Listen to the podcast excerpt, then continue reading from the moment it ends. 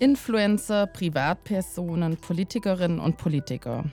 Heutzutage kann jeder auf Social Media die eigene Meinung kundtun. Die Grenze zwischen journalistischen und nicht journalistischen Inhalten verschwimmt. Plattformen wie Google oder Facebook kuratieren die Informationen im Newsfeed, Algorithmen bestimmen, was im Netz gesehen wird. Und das ist in Krisenzeiten wie der Corona-Pandemie oder dem Ukraine-Krieg nicht selten Desinformation. Wie kann man eigentlich dagegen vorgehen? Und welche Rolle spielt dabei der Journalismus als ehemals klassischer Gatekeeper? Darüber sprechen wir in der heutigen Folge. Wir, das sind Lorena Jahn und Vanessa Fato. Zukunftsweisend. Journalismus zwischen Innovation und Wandel. Ein Podcast über den Journalismus der Zukunft. Per Zoom zugeschaltet begrüßen wir heute Christian Stöcker bei uns. Er ist Professor an der HAW in Hamburg und leitet dort den Studiengang Digitale Kommunikation. Davor hat er über elf Jahre lang als Redakteur von Spiegel Online gearbeitet ab Anfang 2011 als Leiter des Ressorts Netzwelt. Zu seinen Schwerpunktthemen zählen der digitale Journalismus und digitale Öffentlichkeit sowie die algorithmische Kuratierung von Medieninhalten. Herzlich willkommen, Christian Stöcker. Vielen Dank für die Einladung. Auch herzlich willkommen von mir. Heutzutage gibt es neben den klassischen Massenmedien ja auch eine Fülle an Informationsmöglichkeiten im Internet und journalistische Medien konkurrieren mit Bloggern und Influencern um die Aufmerksamkeit der Nutzerinnen und Nutzer.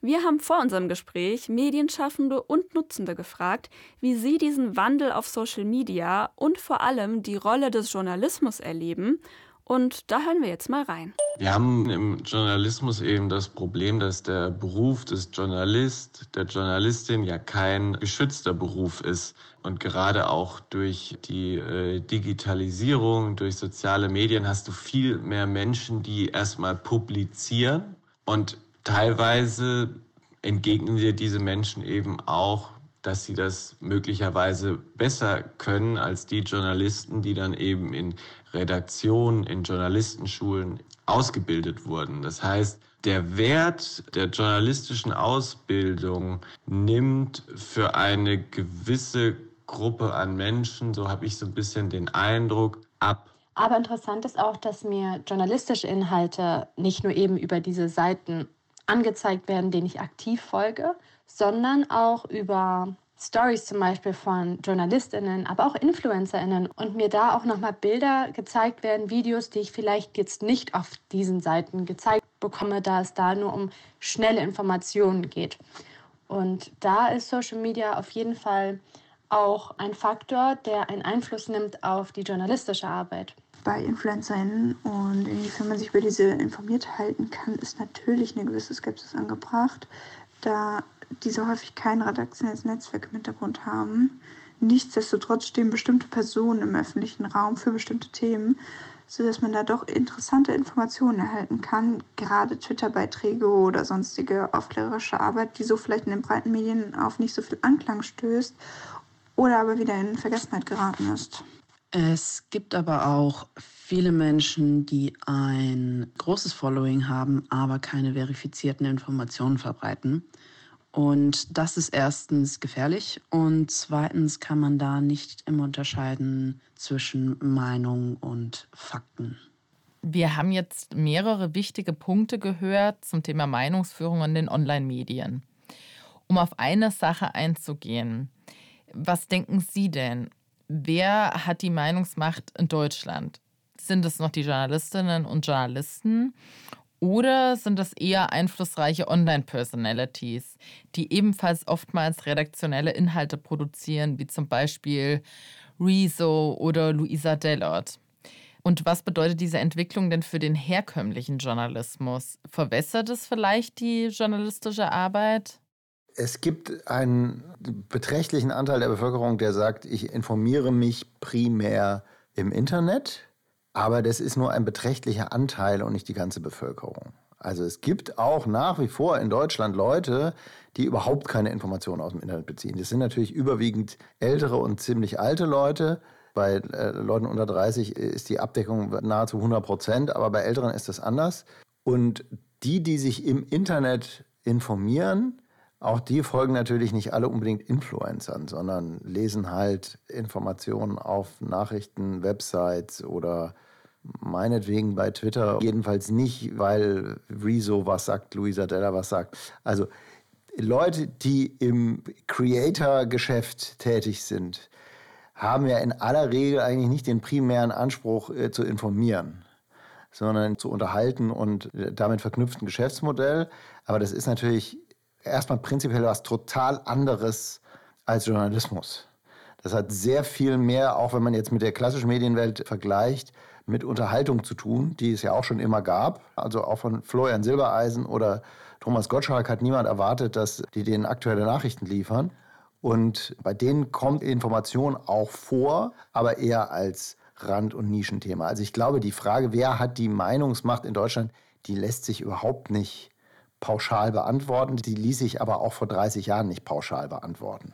Damals gab es natürlich schon äh, zum Glück äh, plurales Mediensystem in Deutschland mit sehr, sehr vielen unterschiedlichen Akteuren die nicht alle die gleichen Positionen vertreten haben. Von zwischen FAZ und Süddeutscher gab es schon Unterschiede und zwischen Taz und Welt noch mehr. Ein Akteur oder eine Akteurin, von der man hätte sagen können, das ist die zentrale Stelle mit der größten Meinungsmacht in Deutschland oder mit der Meinungsmacht in Deutschland, das gab es noch nie. Trotzdem scheint es online immer mehr Stimmen zu geben, die sich zu bestimmten Themen äußern. Das müssen ja nicht nur Influencer sein, das können ja auch twitternde Politiker sein, Privatpersonen oder Unternehmen, die sich politisch positionieren. Die Meinungsvielfalt hat mit Sicherheit zugenommen. Das kann man auf jeden Fall sagen. Das heißt nicht, dass unbedingt die Informationsqualität überall zugenommen hat. Aber ich glaube, der zentrale und wichtigere Punkt ist, wir haben alle mittlerweile potenziell global sendefähige quartäre Mediengeräte dabei. Ja, jeder und jede von uns kann jederzeit theoretisch im Moment ein Medienprodukt herstellen, das anschließend eine potenziell über entsprechende Plattform globale Reichweite kriegen kann. Und das sind Personen, die dann in diesem Moment möglicherweise was tun, was nachrichtlich relevant ist, aber ansonsten sich überhaupt nicht als jemand betrachten, der nachrichtlich relevante Dinge tut. Stichwort George Floyd Video. Ein Polizist kniet auf dem Hals eines äh, schwarzen Amerikaners, der stirbt. Dieses Video geht um die Welt und entfacht die Black Lives Matter Bewegung neu. Ich weiß nicht, wer das George Floyd Video gemacht hat, aber das ist jetzt keine Person, die irgendwie permanent als Influencerin durch die Welt läuft, um weiterhin über äh, Polizeigewalt zu berichten. Der einzelne Medieninhalt der von jedem und jeder kommen kann mittlerweile, ist, glaube ich, tatsächlich die gewichtigere Veränderung als im Vergleich zu, es gibt jetzt auch Leute, die haben große Reichweite und können unter Umständen Blödsinn erzählen. Die gab es früher auch schon. Wenn jeder von uns potenziell zum Informationsproduzenten wird, also selbst aktiv Medieninhalte produzieren und ins Internet stellen kann, verändert das ja irgendwie auch die Gatekeeper-Funktion des Journalismus. Früher ging die Information von Radio und TV ja direkt zum Rezipienten und die Journalistinnen und Journalisten hatten die Entscheidungsmacht darüber, was die Bevölkerung überhaupt erreicht. Und heute hole ich mir meine Informationen ja selbst aus dem Internet. Braucht es den Journalismus dann gar nicht mehr als Gatekeeper? Die Gatekeeper-Rolle des Journalismus gehört der Vergangenheit an. Das ist völlig klar. Also ob das George Floyd-Video ein globales, virales Ereignis wird oder nicht, darüber entscheiden nicht Redaktionen. Der Zug ist abgefahren. Und der deutsche Kommunikationswissenschaftler Axel Bruns hat ja vor vielen Jahren schon den Begriff Gatewatching geprägt und gesagt, das ist eigentlich das, was Redaktionen jetzt machen. Die gucken immer, was durchs Tor kommt und entscheiden dann, womit sie sich beschäftigen von dem, was da durchkommt. Beispiel Donald Trump. Es gab bei der New York Times ein Team von mehreren Leuten, die keine andere Aufgabe hatten, als sich die Tweets von Donald Trump anzugucken und im Zweifelsfall, wenn da irgendwas nachrichtlich zu bearbeitendes dabei war, das dann zu tun. Die beobachten das Tor, gucken, was durchkommt und dann wird es redaktionell aufgearbeitet. Aber die Hoheit zu sagen, diesen dämlichen Trump-Tweet, der ist so blöd, da sorgen wir mal dafür, dass die Öffentlichkeit den gar nicht zu sehen kriegt. Die gab es, seit es Suchmaschinen und soziale Medien gibt, nicht mehr. Also das ist kein neues Phänomen, sondern das sind 15 oder 20 Jahre alt, muss man sagen. Also Gatekeeper sind Redaktionen nicht mehr oder nur noch in sehr eingeschränktem Ausmaß. Es gibt natürlich Fälle, in denen es immer noch privilegierte Zugänge gibt, die auch eine große Rolle spielen. Das ist völlig klar. Also Beispiel die Reichsbürger-Razzia Ende 2022. Da wussten diverse deutsche Redaktionen vorher, dass da in über 50 Objekten auf einen Schlag Durchsuchungen durchgeführt werden und Leute verhaftet werden und so weiter. Das wussten dann Leute, die entsprechend vernetzt sind, die in entsprechenden Investigativredaktionen sitzen. Aber das war nicht so, dass das BKA das vorher mal getwittert hat. Und was würden Sie sagen, worin dann die Hauptaufgabe der traditionellen Medien besteht? Ist es dann eher das Einordnen zum Beispiel, also das Faktenchecken dieser riesigen Informationsflut, die online auf die Leute einprasselt? Was ich meinen Studierenden beibringe, ist immer, die Aufgabe des Journalismus oder die vornehmste Aufgabe des Journalismus ist die Information der demokratischen Öffentlichkeit. Und wenn ich Information sage, dann meine ich eben nicht Desinformation. Also zum Beispiel zu checken, ob die Fakten stimmen, ob die Quellen verlässlich sind, ist natürlich das gute alte Handwerk des Journalismus. Das ist genauso wichtig oder eher noch wichtiger, als das früher der Fall war. Ich glaube auch, dass das viele Leute so erleben. Es ist übrigens zum Beispiel so, ganz interessant, macht der Reuters Digital News Report jedes Jahr, den das Hans-Bredow-Institut, Leibniz-Institut für Medienforschung in Hamburg macht. Das Vertrauen in die Medien hat im Zuge der Corona-Pandemie nicht ab, sondern zugenommen. Also Leute sind im Angesicht von grassierender Desinformation eher an verlässlichen, von Leuten, deren Beruf das ist, sowas zu tun, geprüften Informationen interessiert als früher.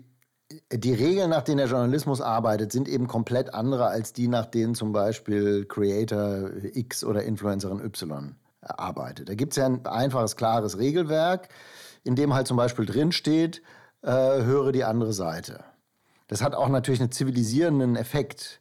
Wenn ich nicht einfach immer nur sagen kann, das sind alles Blödmänner, sondern ich den Blödmännern auch die Gelegenheit geben muss, Stellung zu nehmen, dann habe ich automatisch einen etwas weniger eskalierenden und etwas ausgewogeneren Diskurs, als das möglicherweise in so sozialen Medien standardmäßig der Fall ist. Journalismus nach den echten Regeln des Handwerks gemacht, ist eben auch eine Art, demokratischen Diskurs zu organisieren. Sie haben das journalistische Handwerk gerade angesprochen, also eine ausgewogene Recherche, beide Seiten zu Wort kommen lassen.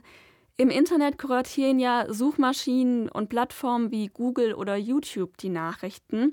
Was machen diese Plattformen denn anders? Also wie unterscheidet sich deren Logik von der journalistischer Medien? Soziale Medien besonders stark, aber auch Suchmaschinen organisieren ja Informationen nach völlig anderen Kriterien als Redaktionen das tun. Die haben eben Optimierungsmaße. Und die Optimierungsmaße sind bei Facebook, bei Instagram Engagement, also Likes, Shares und Kommentare. Bei YouTube ist es Watchtime, wie viele Minuten wird geguckt und vor allem auch wie viele Videos, die der Algorithmus empfiehlt, werden noch geguckt nach dem ersten Video. Bei Google ist es ein ganzes Bündel von Maßen, also Bounce Rate, wie schnell sind die Leute wieder weg, was bookmarken die Leute in Chrome und so weiter und so weiter. Ganz viele Maße, die auch alle herangezogen werden, um das Ranking wiederum der Suchergebnisseiten mitzusteuern. Da wird das Verhalten der, der Nutzerschaft ausgewertet diese ganzen Kriterien sind total andere als die, die Redaktionen anwenden. Redaktionen gewichten Nachrichtenfaktoren, ja, Aktualität, übergreifende Bedeutung und die Optimierungskriterien der Plattformen unterscheiden nicht zwischen Information und Desinformation. Das bedeutet, wenn ich Desinformation verbreiten will, brauche ich die Desinformation nur möglichst aufregend, interessant, kontroverse generierend etc. zu machen. Dann bekommt die automatisch Reichweite weil Kontroverse erzeugt Interaktion, erzeugt Signale für den Algorithmus, der sagt, ach, das ist ja super interessant, das zeige ich noch ein paar anderen Leuten. Also die Sortiersysteme von sozialen Medienplattformen sind komplett andere als die Sortiersysteme von Redaktionen. Und deswegen ist ein Sortiersystem, das Wert darauf legt, dass etwas nicht Desinformation ist, im Zeitalter von potenziell globaler Reichweite für Desinformation wichtiger als vorher. Wenn diese Sortiersysteme der Plattform entscheiden, welche Inhalte gut performen und welche nicht, müssen sie ja irgendwie auch Einfluss auf die herkömmliche journalistische Arbeit nehmen. Also, dass sich journalistische Medien an die Erfolgsbedingungen der Plattform eben anpassen. Wie diese Empfehlungsalgorithmen die journalistische Arbeit verändern, auch darüber haben wir mit Medienschaffenden und Nutzenden gesprochen. Also ich denke, Social Media verändert auf jeden Fall die journalistische Arbeit, sowohl im positiven wie auch im negativen. Es ist eben alles sehr viel schnelllebiger geworden, wo jeder der Erste sein will, der auf Social Media, sei es Twitter oder Instagram, darüber berichtet. Und dadurch gibt es dann haufenweise topaktuelle News oder Lageberichte, die alle gleichzeitig in Umlauf geraten. Drittplattformen wie Social Media oder Google verändern die Rezeption, aber auch die Ausspielweise von journalistischer Arbeit. Beispielsweise produzieren wir mittlerweile viel mehr Videoinhalte bei Instagram, weil der Algorithmus das einfach besser bewertet und wir darauf angewiesen sind, dass man unsere Inhalte sieht. Und außerdem denke ich, dass man als Journalist mittlerweile abhängig von Social Media Monitoring ist. Politikerinnen produzieren jetzt ihre eigenen Tweets und äußern sich selbst zu Debatten. Vor allem besteht die Aufgabe jetzt halt eher darin, diese Aussagen dann einzuordnen und relevante Reaktionen zu sammeln. Ich muss schneller werden, ich muss gucken, dass ich Likes bekomme, dass ich Kommentare bekomme. Wie kann ich mich da als Medienhaus denn positionieren, wenn ich von diesen Empfehlungsalgorithmen eben abhängig bin? Also das ist eine ganz zentrale Frage. Das ist natürlich was, was jede Redaktion für sich selbst entscheiden muss. Wie wichtig ist mir diese Reichweite? Es ist absolut zweifelsfrei so, dass Suchmaschinen, vor allem Suchmaschinen, aber auch soziale Medien, ganz elementar wichtige Reichweitenbringer sind. Es gibt Medien, die könnten ohne Suchmaschinen und Social-Media-Reichweite gar nicht existieren.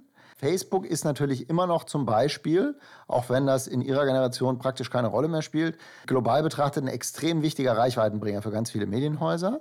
Und da kann man wirklich ganz explizit sagen, es gibt Medienhäuser, für die die Facebook-Reichweite so wichtig ist, dass die dann auch Dinge tun, die man zumindest fragwürdig finden kann. Es gibt Software-Systeme, zum Beispiel EchoBox, die werden von Redaktionen eingesetzt. Wird der komplette redaktionelle Inhalt einmal durchgepumpt und die EchoBox KI, das ist ein lernendes System, entscheidet dann, welche dieser Texte, Videos etc. besonders gut geeignet sind, um Social Media Engagement zu erzeugen. Und EchoBox entscheidet dann, was auf Facebook gepostet wird und wann. Und dann ist natürlich im nächsten Schritt die Gefahr, dass man nicht nur sein Programm auf Facebook so kuratiert, dass man da möglichst viel Engagement und damit Reichweite bekommt, sondern dass man auch anfängt, Inhalte zu machen, die bei Facebook besonders gut laufen. Und wir wissen aus einer Vielzahl von Studien, was in sozialen Medien gut läuft, ist halt emotionalisierend. Und was besonders gut läuft, ist negative Emotionen. Es ist nicht nur so, es gibt auch positive Emotionen, die mehr Interaktion erzeugen, aber negatives Engagement ist extrem erfolgversprechend. Man sieht das ja auch zum Beispiel an der Bild-Zeitung. Also was viel Reichweite bringt, was vielleicht skandalisiert oder Clickbaiting betreibt, hat ja inhaltlich nicht immer die beste Qualität. Und was die Anpassung der Medienhäuser an die Regeln der Plattform angeht, man weiß ja auch nie, ob eine Plattform ihren Algorithmus ändert. Also wenn ich zum Beispiel bei Instagram nur noch auf Reels, also auf Videos setze, weil die vielleicht besonders gut geklickt werden und Instagram dann den Algorithmus verändert, dann habe ich mich ja von diesem Format komplett abhängig gemacht. Das ist natürlich ein Problem, das dann in diesem Fall Redaktionen mit Influencerinnen und Influencern teilen. Es gibt Videos, wo reichweitenstarke Influencerinnen weinend vor ihrer Kamera sitzen, weil äh, YouTube gerade mal wieder am Algorithmus gedreht hat und ihre Videos plötzlich keine Reichweite mehr haben. Eine Medienmarke, die Qualität hat und Vertrauen genießt, wird es hoffentlich schaffen, dass die Leute auch bei ihr selbst vorbeikommen. Natürlich ist Social Media und äh, Suchmaschinenreichweite wertvoll, aber die Redaktionen auch in Deutschland, die vorrangig auf zum Beispiel Social Media Reichweite gesetzt haben, redaktionell in den letzten 10, 15 Jahren, das sind jetzt nicht unbedingt die, die für die größte redaktionelle Qualität bekannt sind. Muss man vorsichtig zu formulieren. Sie haben jetzt die Bildzeitung gerade angesprochen. Also, das ist natürlich die Kehrseite. Diese ganzen Mechanismen sind natürlich nicht neu. Der Boulevard hat schon immer nach einer Logik operiert, die der Logik von sozialen Medien ziemlich ähnlich ist. Interessant finde ich auch, wie genau die Medienhäuser versuchen, diese Reichweite auf Social Media zu nutzen. Oft wird in Beiträgen ja ein Thema angeteasert und dann auf den Link in der Kanalbeschreibung verwiesen, der dann auf die Website und zum entsprechenden Artikel führt, was ja ziemlich umständlich ist und vermutlich nicht so viel Traffic für die Website bringt. Und ich hatte immer den Eindruck, dass die Medienhäuser sich damit ein bisschen schwer tun, wie sie Social Media überhaupt einsetzen sollen. Und mittlerweile wird ja auch mehr Content speziell für Social Media produziert. Das war aber nicht immer so. Wie nehmen Sie denn diese Entwicklung wahr? Was ich sagen kann, ist, dass in allen deutschen Medienhäusern und international ist es Sicherheit nicht anders, kontinuierlich über diese Frage diskutiert wird und sich da auch die Wahrnehmung über die Jahre immer wieder verändert hat. Anfangs war es halt so, ich bleibe jetzt einfach bei Facebook als Beispiel, auch wenn es so ein alte Leute-Medium ist. Wir müssen bei Facebook sein, erstens, weil da alle sind und zweitens, weil das uns Reichweite bringt. Man kann sich ja angucken, wie viel Prozent der Reichweite aus welcher Richtung kommen von Social Media, von Suchmaschinenoptimierung, direkter Traffic, mobiler Traffic und so weiter. Jetzt ist es so, dass die Plattformen im Laufe der Zeit immer stärker zu Plattformen geworden sind, die das, was die Redaktionen fast so ein bisschen naiv früher dachten, was ihnen Social Media bringen kann, nämlich eine neue Traffic-Quelle, schwer bis unmöglich machen. Also, dass jemand von einem Instagram-Post in das redaktionelle Angebot eines Medienhauses kommt, ist relativ selten. Bei TikTok wahrscheinlich noch seltener. Es ist aber sogar bei einem primär immer noch Textmedium wie Twitter ziemlich selten. Das heißt, die Strategie, die die Medienhäuser mittlerweile fahren, ist nicht, wir kriegen wir eh keinen Traffic her, da brauchen wir gar nicht zu sein, sondern die Strategie ist, wir müssen als Marke präsent sein, wir müssen da Leute erreichen, die uns vielleicht als Angebot sonst gar nicht wahrnehmen, weil sie vielleicht 18 sind und vom Spiegel noch nie gehört haben. Wir müssen da in Erscheinung treten und darauf hoffen, dass wir dort Reichweite kriegen, einfach nur, damit die Leute überhaupt wissen, wer wir sind und dann eines Tages hoffentlich auf die Idee kommen, auch mal bei uns vorbeizukommen und dann vielleicht tatsächlich irgendwann bei uns auch ein Bezahlabo abschließen. Die redaktionellen Strategien hinsichtlich der Monetarisierung haben sich in Deutschland in den letzten fünf Jahren dramatisch verändert. Reine Reichweitenstrategie ist absolut auf dem Rückzug und Pay-Strategien, mit denen man Leute sozusagen fest mit einem Abo ans eigene Angebot binden will, sind total auf dem Vormarsch und bei manchen Häusern mittlerweile auch ziemlich erfolgreich. Auch wenn man jahrelang gesagt hat, das funktioniert nie. Leute bezahlen im Internet nicht für Inhalte, das ist aber offensichtlich falsch. Netflix und Spotify und so weiter haben es vorgemacht und jetzt langsam ist es auch so, dass auch Journalismus im Internet wieder von zahlenden Kundinnen und Kunden refinanziert wird. Und das ist natürlich dann ein ganz anderes Geschäft als Leute auf Social-Media-Plattformen mit clickbaitigen Überschriften anzusprechen, damit sie einem ein, zwei Klicks bringen, die ich dann mit Werbung monetarisieren kann. Also im Grunde haben die Plattformen ja eine große Macht und zielen erstmal auf Klicks und Interaktion ab und eben nicht auf seriöse Information. Müssten die Plattformen und ihre Algorithmen da nicht auch besser reguliert werden? Das ist das dickste Brett von allen. Dem Algorithmus, habe ich vorhin schon gesagt, ist egal, ob etwas richtig ist oder nicht. Hauptsache, es erzeugt Engagement, Watchtime etc. Da hat Desinformation eine Chance auf große Reichweite, weil man Desinformation so gestalten kann, dass sie Engagement erzeugt, was wiederum dem Algorithmus sagt, ja, das ist super, das zeige ich noch mehr Leuten. Das ist ein in die Geschäftsmodelle dieser Unternehmen eingebautes Grundproblem. Denn das ist das ja, was die Unternehmen machen. Die ernten möglichst viel Aufmerksamkeitszeit von möglichst vielen Leuten, verpacken das in Pakete, ja, Frauen Mitte 30, die sich für Katzen interessieren in Süddeutschland und dieses Paket 20 Minuten Aufmerksamkeitszeit von Frauen Mitte 30, die sich für Katzen interessieren, können Sie dann bei Facebook kaufen.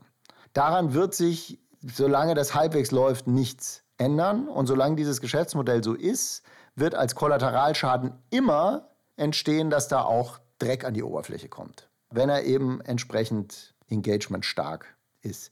Das meiste, was engagement stark ist, ist überhaupt keine Information, sondern eben Unterhaltung oder irgendwas anderes. Aber es gibt eben ganz schön viel auch engagementstarke Desinformation, was auch damit zu tun hat, dass Leute, die politisch radikal sind, besonders viel Engagement erzeugen, sagt der Reuters Digital News Report. Also Leute, die sich selber als linksextrem, linksradikal, rechtsextrem, rechtsradikal einstufen, liken mehr, sharen mehr, kommentieren mehr. Auch Leute, die den Medien in Anführungszeichen nicht trauen, interessanterweise erzeugen mehr Engagement. Das heißt, diese Gruppe der Gesellschaft, die eine kleine Gruppe ist, die viel kleiner ist als die große Mehrheit, die Vertrauen in demokratische Systeme noch nicht verloren hat, die erzeugt überproportional viel Engagement, also überproportional viele Signale für den Algorithmus. Das ist wirklich ein Thema für Regulierung. Die Frage ist, wie reguliert man es? Und über diese Frage wird jetzt seit zehn Jahren mindestens heftig diskutiert. Eine Sache, die nicht nur ich, sondern auch viele andere Kolleginnen und Kollegen schon seit mindestens acht Jahren fordern, ist, erstmal, wir brauchen halt anständigen Forschungszugang zu diesen Plattformen. Also nicht mal das haben wir im Moment. Wie löst die Forschung das? Kann man die Algorithmen dann überhaupt erforschen? Das ist bei einer Suchmaschine noch relativ leicht rauszufinden, aber bei TikTok ist es fast unmöglich. Es gibt keine zwei Personen, die das gleiche TikTok-Feed haben. Also was Sie in Ihrem TikTok-Feed oder auch in Ihrem Insta-Feed sehen, das können nur Sie sehen. Und im Moment ist immer noch die Regel, die Plattform erlaubt es auch Forscherinnen und Forschern nicht zu sagen, wir legen jetzt mal 10.000 Dummy-Nutzerinnen und Nutzer an, die sozusagen jeden Tag sechs Stunden TikTok benutzen, um mal zu gucken, welche Inhalte kriegen denn da Reichweite, was erreicht mich denn da an Zeug, weil das verstößt gegen die Nutzungsbedingungen. Sie können auch nicht mit 10.000 Dummy-Profilen bei Facebook gucken, wie sieht denn so ein durchschnittliches Newsfeed aus. Das ist verboten. Die einzige Studie, die es zu diesem Thema gibt, die tatsächlich auf dem Inhalt von nutzerinnen-spezifischen Facebook-Newsfeeds basiert, ist eine Studie, die gemacht wurde von Leuten, die für Facebook arbeiten. Das sind die einzigen, die diesen Zugang haben. Bakshi et al. Es war damals durchaus kontrovers, ist in Science erschienen und es gab Leute, die sagen, es ist ein absoluter Skandal, dass ein Unternehmen sich selbst erforscht und das wird dann in einem der zwei wichtigsten Wissenschaftspublikationen der Welt publiziert. Das ist die größte und einzige Studie, die es mit Newsfeed internen Daten gibt zu diesem Thema. Das ist ein Riesenproblem. Das heißt, ein erster Schritt wäre der Zugang für die Forschung. Wie sieht es mit staatlicher Regulierung aus? Also vielleicht am Beispiel Deutschland, was wird da schon gemacht? Wenn man jetzt mal in Analogie geht zu Medienregulierung, wie sie sonst stattfindet. Seit es privates Fernsehen gibt, kontrollieren die Landesmedienanstalten der deutschen Bundesländer, ob die Privatsender sich an die Regeln halten. Ob nicht zu viele Minuten Werbung pro Stunde gesendet werden, ob wirklich die für ein sogenanntes Vollprogramm vorgeschriebenen Anteile von Informationsformaten im täglichen Programm enthalten sind. Dafür gibt es Einrichtungen, deren Job es ist, den Privatsendern auf die Finger zu gucken. Die Landesmedienanstalten finden auch, dass sie dafür zuständig sind, Google, YouTube etc. zu beobachten und zu gucken, ob die sich an die Regeln halten. Aber erstens gibt es diese Regeln eigentlich in dieser Form noch nicht. Und zweitens, selbst wenn sie wollten, könnten sie es gar nicht im Moment. Also was wir eigentlich bräuchten, wären sozusagen Landesmedienanstalten oder so eine vergleichbare Institution, die wahrscheinlich auch mit einem Heer von Bots oder sowas ständig TikTok-Feeds durchscrollt, Insta-Feeds durchscrollt und so weiter, um in der Lage zu sein, eines Tages zu sagen, guck mal, das da, das ist ein ganz problematischer Desinformationsinhalt, das kriegt bei euch Reichweite mit einem privilegierten Zugang zu den Unternehmen, um zu sagen, macht das bitte weg oder macht es nicht weg, aber schränkt bitte sofort die Reichweite ein. Es gibt ja wirklich Bereiche, wo man sagen muss, hier muss man sehr schnell reagieren, dass sowas keine Reichweite kriegt. Das Grundproblem sind aber die Geschäftsmodelle. Solange das Geschäftsmodell Aufmerksamkeitszeit wird verkauft, unreguliert weiter existiert, wird man dieses Problem nie aus der Welt schaffen. Meine Lieblingsidee zu dem Thema ist deshalb, so wie man es beim CO2 macht. Man kann CO2-Ausstoß besteuern und damit sagen, es ist unattraktiver, CO2 auszustoßen, macht doch lieber was anderes. Wenn man analog dazu Aufmerksamkeitszeitsernten besteuern würde, könnte man auch dieses Geschäftsmodell deutlich unattraktiver machen. Und man hätte Geld, um Regulierung zu bezahlen. Also wenn man sagt, pro Stunde Aufmerksamkeitszeit, die du erntest, Facebook, bezahlst du bitte Betrag X, dann wird plötzlich das Ernten von Aufmerksamkeitszeit weniger attraktiv und man hat eine Erlösquelle für staatliche Regulierung, die bis jetzt für diese Art von Geschäftsmodellen ehrlich gesagt eigentlich gar nicht existiert. Und wenn wir mal auf EU-Ebene schauen, da gibt es ja den Digital Services und den Digital Markets Act, die dabei helfen sollen, die digitalen Plattformen stärker zu regulieren. Geht das schon in die richtige Richtung? Also der Digital Services Act enthält die erste Forderung, beziehungsweise die ersten zwei. Zugang für Forschende steht da explizit drin und auch privilegierte Aufsichtsgremien mit privilegierten Zugängen zu den Unternehmen, sodass die auch tatsächlich reagieren, wenn jemand mal was sagt. Sie können ja mal ausprobieren, jetzt bei Twitter was zu melden. Dann kriegen Sie im Zweifel zwei, dann drei Tage später die Rückmeldung, verstößt leider nicht gegen unsere Nutzungsbedingungen. Das hat man in Deutschland versucht, mit dem Netzwerkdurchsetzungsgesetz irgendwie in den Griff zu kriegen, aber bei Twitter funktioniert das zum Beispiel nicht sehr gut und auch bei anderen Plattformen ist natürlich immer noch Hassrede durchaus zu finden. Und Desinformation ist nochmal ein ganz anderes Kapitel. Desinformation ist sehr viel schwerer zu regulieren als Hassrede, Gewaltandrohung etc. etc.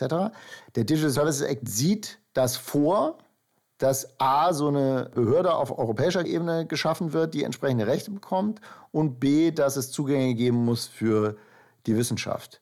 Ob das tatsächlich klappt und wie, wie bei jeder Art von EU-Regulierung, werden wir sehen. Aber das wird jetzt nicht nächste Woche passieren. Aber die Ideen, die da drin stehen, gehen schon in die richtige Richtung. Und es liegt natürlich daran, dass gerade Leute auch aus der Kommunikationswissenschaft und angrenzenden Bereichen seit vielen, vielen Jahren in allen möglichen Zusammenhängen darauf pochen, dass das endlich passieren muss. Wenn wir mal beim Thema Desinformation bleiben, auch da haben wir uns unter Mediennutzenden und Schaffenden umgehört, welche Rolle Desinformation in ihrem Alltag und Arbeitsleben spielt.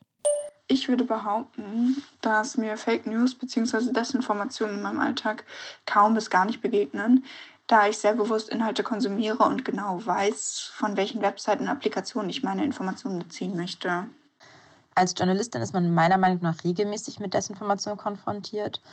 Vor allem in Breaking News-Situationen werden auf Twitter oder TikTok Bilder oder Aussagen geteilt, die oft einfach nicht richtig sind. Ich denke aber auch, dass es wichtig ist, die Intention hinter der verbreiteten Fake News zu verstehen, also aus welcher politischen Ecke was stammt. Dann kann man das auch viel besser einordnen. Wie wir als Nutzerinnen und Nutzer Desinformation entlarven können, darüber sprechen wir in einer anderen Folge mit Medienpädagoge Erkan Binici. Was aber an dieser Stelle auffällt, wir haben ja jetzt in dem Einspieler ganz viele Begrifflichkeiten gehört, also Desinformation, Falschinformation, Fake News, gerne genutzt von Donald Trump. Können Sie vielleicht noch mal aufschlüsseln, was Desinformation genau ist und welche Ausprägungen es da gibt? Den Begriff Fake News halte ich für komplett untauglich. Allerspätestens seit Donald Trump den zum ersten Mal in den Mund genommen hat. Es ist eben ein Propagandabegriff, der jetzt eingesetzt wird für alles, was einem nicht passt.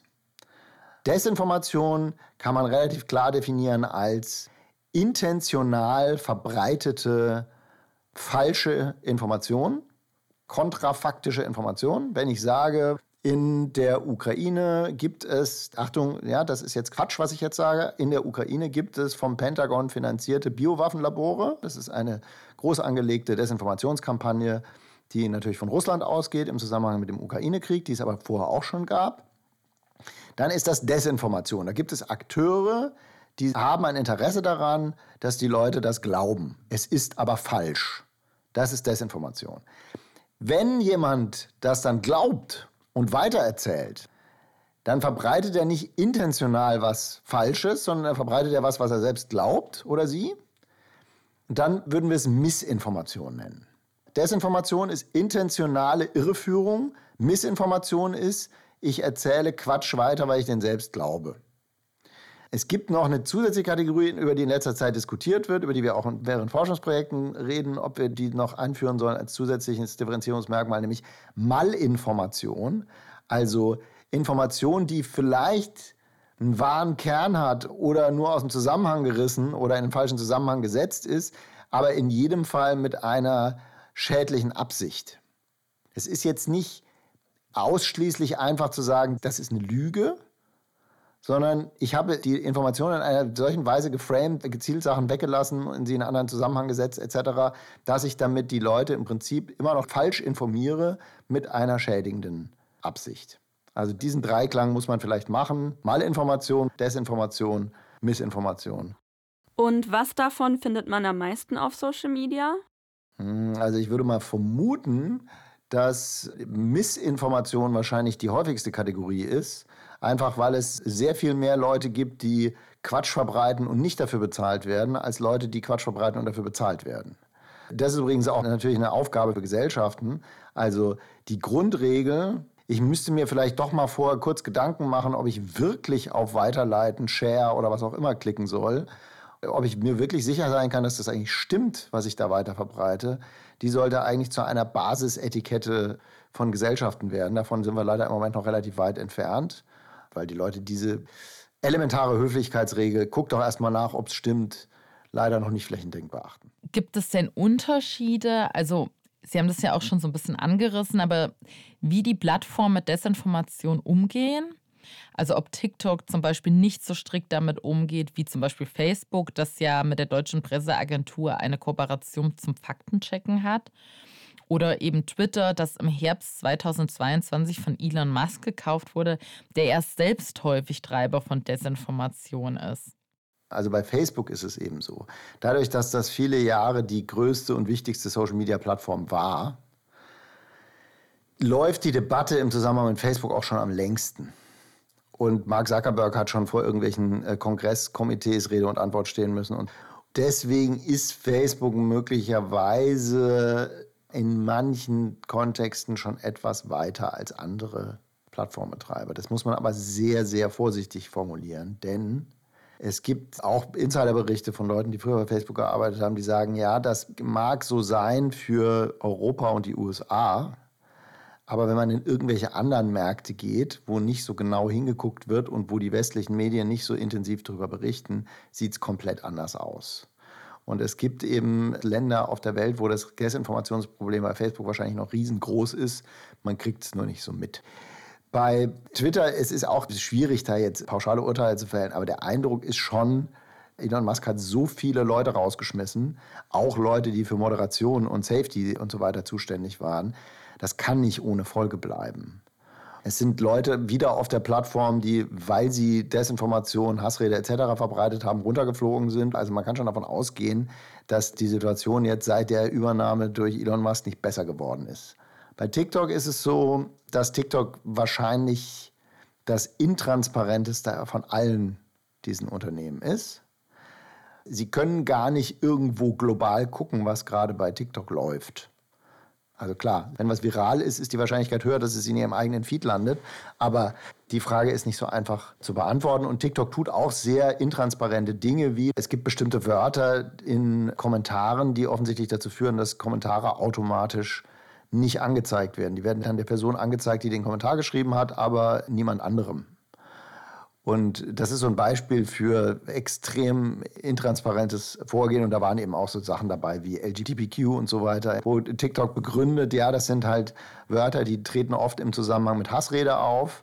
Aber die treten natürlich nicht nur im Zusammenhang mit Hassrede auf. Und intransparent Dinge zu löschen, ist natürlich eine problematische Praxis, ist ja klar.